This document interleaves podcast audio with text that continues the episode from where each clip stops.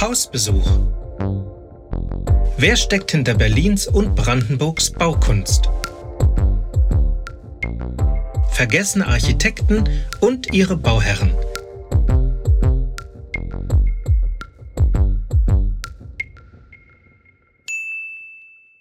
Harry Rosenthal obwohl Harry Rosenthal für viele namhaften Architekten arbeitete und beeindruckende Werke der Architektur der Moderne hinterließ, ist er kaum bekannt, ja vergessen.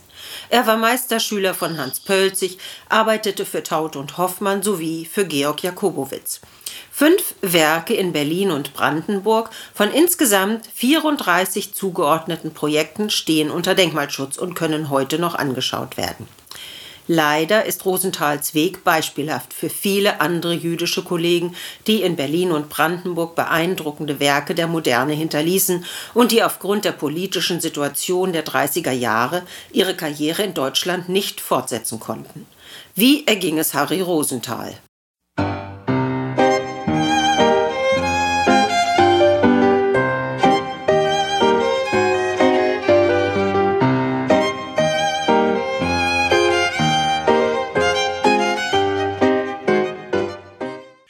Harry Rosenthal wird am 3. Mai 1892 in eine weitläufig verzweigte jüdische Familie in Posen geboren.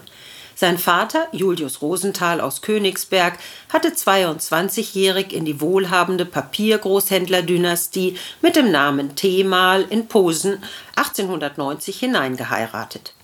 Seine Mutter Aurelie Themal bekommt Ernst und zwei Jahre später Harry. Die Familie lebt im Zentrum der Stadt Posen, wo der Vater Julius seine Papier- und Buchdruckunternehmern zwischen Königsplatz und Alter Markt betreibt. Harry wächst wohlbehütet im Kreis der großen Familie auf. Die Familie Themal ist präsent in Posen. Der Onkel Isidor leitet die Luxuspapierfabrik und den Postkartenvertrieb an der Pauli-Kirchstraße. Die Geschwister Markus, Adele und Tore Themal führen die Papier- und Büttenfabrik in, die, in der Dominikanerstraße, in einem Viertel, das ausschließlich von der jüdischen Bevölkerung bewohnt wird. Dort wird Harry Rosenthals Jugend von einem Ereignis geprägt, das ihn nachhaltig beeinflusst haben dürfte. Dem Bau des Residenzschlosses Posen, heute polnisch als Posener Kaiserschloss bezeichnet. Es wird als einer der letzten großen Schlossbauten Europas im Auftrag des deutschen Kaisers Wilhelm II. nach Plänen des Berliner Architekten Franz Schwechten in den Jahren von 1905 bis 1913 im neoromanischen Stil erbaut. Das Schloss ist erhalten und dient heute als Kulturzentrum der Stadt Posen. Harry absolviert hier den Schulabschluss und entschließt sich, Architektur zu studieren. Dafür reist er nach München, wo er sich bei dem zu der Zeit renommiertesten Lehrer der Architekturlehre, Theodor Fischer, einschreibt. Theodor Fischer hatte bei Paul Wallot am Bau des Reichstages mitgewirkt, ist 1907 Mitbegründer und in der Folge erster Vorsitzender im Ausschuss des Deutschen Werkbundes und prägender Stadtplaner der Stadt München. Schüler von ihm sind unter anderem Erich Mendelssohn, Martin Elsässer, Hugo Hering, Richard Kaufmann, Jakobus Johannes Peter Out, Richard Riemerschmidt, Otto Ernst Schweitzer, Bruno Taut, Paul Schmidt-Henner und Ella Brix. Rosenthal wird, wie viele in seinem Alter, im Zweiten Weltkrieg zum Kriegsdienst beordert und in Verdun verwundet. Nach dem Krieg siedeln seine Eltern nach Berlin um, denn Posen gehört nun nach dem Versailler Vertrag zu Polen. Auch Sohn Harry und Bruder Ernst, inzwischen Jurist, lassen sich in Berlin nieder. Harry nimmt den Studiengang Architektur an der Technischen Hochschule Berlin-Charlottenburg auf und schließt ihn 1919 mit dem Diplom ab. Sein Lehrer Hans Pölzig wird auf ihn aufmerksam, lässt ihn im Anschluss an das Studium in seinem Büro erste Berufserfahrungen sammeln. Von Pölzig geht die Empfehlung weiter an das Büro von Bruno Taut, der mit Pölzig eng befreundet ist. In Tauts Büro liegt gerade das Projekt für ein Ledigenheim in der Siedlung Lindenhof in Schöneberg auf den Zeichentischen. Ein Projekt, das von Martin Wagner initiiert wird und zwischen 1918 und 1921 eine der bekanntesten Siedlungen in Berlin der 1920er Jahre ist. Die Siedlung gilt noch heute als beispielhaft für guten Wohnraum, zu damals günstigsten Konditionen mit zahlreichen Gemeinschaftseinrichtungen und der Möglichkeit der Selbstversorgung in Hausgärten. Leider ist das Ledigenheim von Tau zerstört. Doch Teile der Siedlung sind erhalten und wieder aufgebaut. 1918 wechselt Rosenthal vom Architekturbüro Taut und Hoffmann in das Baubüro der Lindenhof-Siedlung, das von dem Bauunternehmer Georg Jakobowitz betrieben wird. Jakobowitz ist bestens in Berlin vernetzt und befreundet mit dem Zigarettenfabrikanten Josef Gabati Rosenthal, Sohn des jüdischen Immigranten Max Rosenthal, für den er gerade eine Zigarettenfabrik in Pankow baut. Ob es einen Verwandtschaftsbezug zwischen diesem Max Rosenthal und dem Großvater Max des Architekten Harry gibt, ist nicht belegt. Belegt ist, dass sich Harry 1922 im Alter von 30 Jahren in Berlin selbstständig macht. Er startet seine Karriere mit der Planung eines Wohnhauses für seinen Bruder, den Juristen Dr. Ernst Rosenthal und seine Familie, in Wilmersdorf in der Westfälischen Straße 85. Dort zieht auch Harry ein. Es kommen noch die Familie Barschall hinzu. Der Mann ist ebenso Papiergroßhändler wie der Vater und die Familie Russack, eine Kaufmannsfamilie aus Posen. Das Haus ist 1956 abgerissen. Heute liegen Stolpersteine zum Gedenken an die ermordeten jüdischen Familien, die dort gewohnt haben. Mit der Erfahrung dieses Projektes kann Rosenthal sich gut empfehlen. Es folgt ein Auftrag für den Entwurf eines Hauses und einer Remise für die Angestellten des Landhauses Davance in Berlin-Westend, das vom Baugeschäft Gause und Petzold, für die Rosenthal kurzzeitig gearbeitet hatte, umgesetzt wird. Die dazugehörige Villa von Georg Davance, einem Bankier, befindet sich an der Vorderseite des Anwesens an der Heerstraße, wo auch die Namen Sommerfeld, Rosenthal in der Nachbarschaft vertreten sind. Die Villa ist zerstört. Erhalten ist der Bau von Harry Rosenthal. Er steht unter Denkmalschutz. Ebenfalls für einen Bankier plant Rosenthal ab 1924 das expressionistische Landhaus für den Bankier Eugen Bapp in Berlin-Wilmersdorf in der Ruhestraße 12a, nahe des Fährberliner Platzes. Eugen Bapp, ebenfalls in Posen geboren, ist kunstinteressiert und Sammler. Er ist Kunde der jüdischen Kunstgalerie Tannhauser, die seit kurzem eine Niederlassung in Berlin unterhält. Die Kundenkartei ist illuster. Neben den Museen und Bankiers sind dort auch Rechtsanwälte und Architekten aufgeführt, unter anderem die Frau des Architekten Hans Bernimui aus der Schweiz und der Rechtsanwalt Dr. Fabian, der ein Wochenendhaus in Berlin-Klado von Rosenthal planen lässt. Die Kontakte sind für Rosenthal ein Türöffner, aber er akquiriert auch aktiv nimmt 1925 an einem Wettbewerb für ein neues Gebäude der Berliner Sezession teil. Bisher wurde von der Vereinigung expressionistischer Künstler ein Gebäude am Kurfürstendamm 232 als Ausstellungshaus genutzt. Dort fanden regelmäßig die Frühjahrs- und Herbstausstellungen statt, wurden Versammlungen abgehalten. Nun soll ein neues Gebäude geplant werden. Der dafür ausgelobte Wettbewerb wird allerdings nicht von Harry Rosenthal, sondern von dem jüdischen Kollegen Leo Nachtlicht gewonnen. 1928 bezieht die Berliner Sezession die neuen Räume in der Tiergartenstraße 21a. Doch die Teilnahme hat sich gelohnt. Rosenthal tritt dem Deutschen Werkbund bei und kommt in Kontakt zur Künstlerszene, die ihn mit Sommerhäusern beauftragt. Zunächst in Bad Saro, wo eine Künstlerkolonie in der Moorstraße entstehen soll. Dort konzipiert Rosenthal ein Haus für den expressionistischen Maler Bruno Krauskopf, der sich mit zahlreichen Illustrationen in Büchern von Tolstoi und Dostojewski einen Namen gemacht hatte, Mitglied der Berliner Sezession und Novembergruppe ist. Das Haus wird ab 1930 von Max Schmeling und seiner Frau, der Schauspielerin Annie Ondra, bewohnt, brennt zweimal nieder und wird wieder aufgebaut. Es ist heute in Privatbesitz. In direkter Nachbarschaft plant Rosenthal ein weiteres Sommerhaus. Dies ist im Stil einer tschechischen Kaste errichtet und gehört der Familie Fischeder, einer Kaufmannsfamilie, die in Berlin wohnt. Später wird die Tochter Katharine mit ihrem Mann, dem Maler Wilhelm Kohlhoff, ebenfalls Maler der Berliner Sezession, dort wohnen. Sie ist als Moorhexe bei den Einwohnern und Urlaubern durch ihre Kunst des Wahrsagens bekannt und noch bis 1982 im Moorweg in Bad ansässig. 1987 wird das Haus allerdings abgerissen. 1927 beteiligt sich Rosenthal an der Ausstellung Das Wochenende, die auf dem Messegelände am Funkturm stattfindet. Er plant ein Wochenendhaus für die Firma Puck.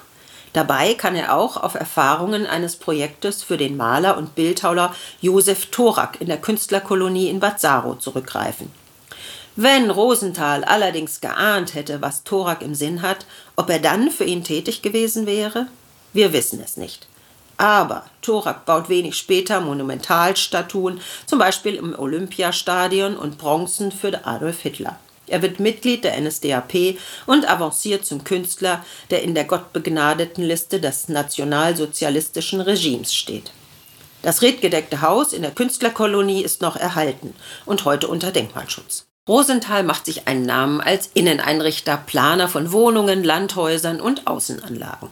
In seinen Hinterlassenschaften, die in der Akademie der Künste archiviert werden, sind 14 Planungen für Inneneinrichtungen und nochmal 14 Planungen für Landhäuser bzw. Wochenendhäuser nachgewiesen, unter anderem ein Wohn- und Atelierhaus für den expressionistischen Maler Arthur Degner in Kleinmachnow, das Wohn- und Atelierhaus für den Bildhauer Hans Tichauer in Berlin-Tegel, ein Wohnhaus für Dr. E. Egon und Ruth Königsberg in Erkner, ein Wochenendaus für den Bankier Fritz Caro in Bad Saro, Wochenendhäuser für Dr. Fabian und Dr. Max Levi Suhl in Berlin-Kladow und ein Wohnhaus für Kurt Eisner in Berlin-Dahlem.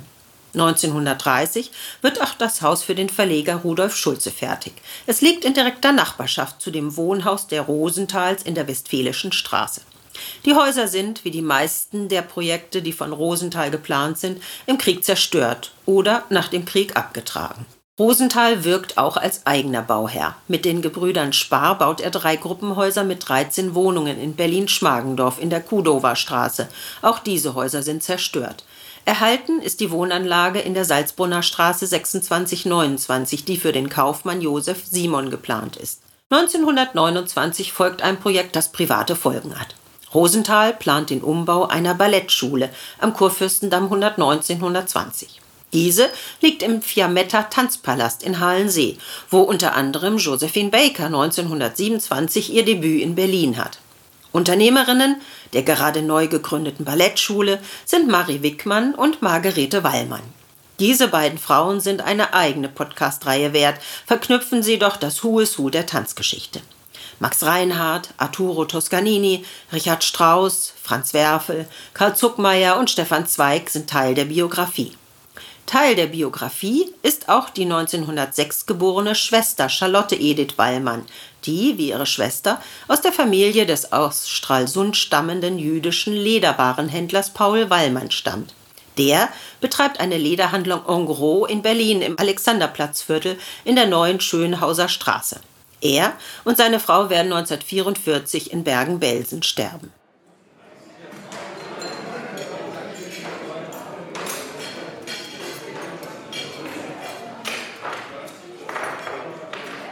Aber noch sind die 20er und die Berliner Kulturszene platzt aus allen Fugen. Charlotte und Harry werden ein Paar, genießen die kulturellen Ereignisse, die im Rahmen der Künstler um sie herum veranstaltet werden. 1930-31 plant und baut Rosenthal sein letztes Projekt in Berlin, das Atelier für den Schriftsteller Arnold Zweig. Es entsteht in neuartig minimalistischer Holz-Skelettbauweise in Berlin-Eichkamp. Mit der nationalsozialistischen Machtergreifung 1933 fliehen Harry und Charlotte nach Palästina. Ihr jüdischer Glaube und die daraus resultierende Verfolgung in Deutschland macht eine Weiterarbeit unmöglich. Das Paar tritt in Haifa zum Traualtar. Die beiden versuchen sich einzuleben. Rosenthal kann zwar beruflich Fuß fassen und seine Tätigkeit als Architekt auch in Palästina weiterführen, aber die angespannte politische Lage in Palästina und das dortige Klima sowie die gesundheitlichen Zustände veranlassen Rosenthal und seine Frau nach London umzusiedeln. Die Ehe hält den Veränderungen nicht stand. Sie wird 1938 geschieden. Rosenthal heiratet 1946 erneut. Seine Frau wird die 39-jährige Majorie Jack Skinner aus Harrismith in Südafrika, mit der er 1948 die Tochter Julia bekommt. Charlotte lebt nach ihrer Scheidung in London, zunächst als Refugie und nach Kriegsende als britische Staatsbürgerin. Obwohl sich seine englischen Kollegen sehr für Rosenthal engagieren, gelingt es ihm nicht wieder in die selbstständige Arbeit zurückzukehren. Stattdessen widmet er sich verschiedenen Arbeiten als Designer, unter anderem für die Firma von Andrew Summerfield, vormals Adolf Sommerfeld, der mit Walter Gropius zahlreiche Projekte in Berlin umgesetzt hatte und ebenfalls emigriert ist. Rosenthal verstirbt 73-jährig am 17. Januar 1966 in London, in Hampstead. Seine Frau übergibt 1989 den Nachlass der Akademie der Künste in Berlin. Aber nicht nur dieser Architekt, diese Architektin ist in Vergessenheit geraten. Auch viele andere Baumeister haben in Berlin Bauten hinterlassen, die begeistern, die sich im gewandelten Stadtbild verstecken und die es zu entdecken gilt. Möchtet ihr mehr zu den Berliner Architekten erfahren, seid herzlich willkommen auf der Webseite www.edition-eichhorn.de. Dort findet ihr mehr zu den Architekten und Architektinnen und deren Geschichten und Werken. Schaut einfach einmal vorbei. Es gibt auch gedruckte Bücher. Und für einen Ausflug nach Italien sei die Reihe Palladio Aldinen empfohlen. Auch für diesen Baumeister und seine Werke gibt es eine Podcast-Reihe. Viel Spaß beim Reinhören wünschen euch Ulrike Eichhorn und Dr. Klaus Detmer.